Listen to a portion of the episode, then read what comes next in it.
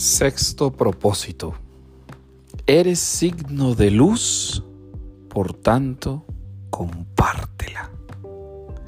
Jesucristo, mis queridos hermanos y hermanas, ha dicho en su palabra que yo soy la luz del mundo. Quien me sigue no camina en tinieblas, sino que tendrá la luz de la vida. Pues bien, mis hermanos y hermanas, eres signo de luz.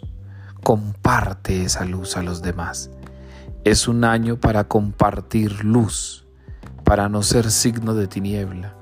Es un año para hacer luz en tu casa, luz con los tuyos, luz con los que amas, luz con aquellos que necesitan de ti, luz con tu prójimo, pero sobre todo ser también signo de luz para ti misma, para ti mismo.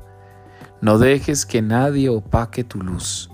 No dejes que nadie venga a querer sacarte de ese ambiente de luz en el que estás. No, no lo permitas. Vas a hacer un propósito de luz para iluminar tu vida e iluminar la vida de los que amas y también la vida de los que lleguen a tu corazón, los que lleguen a tu lado.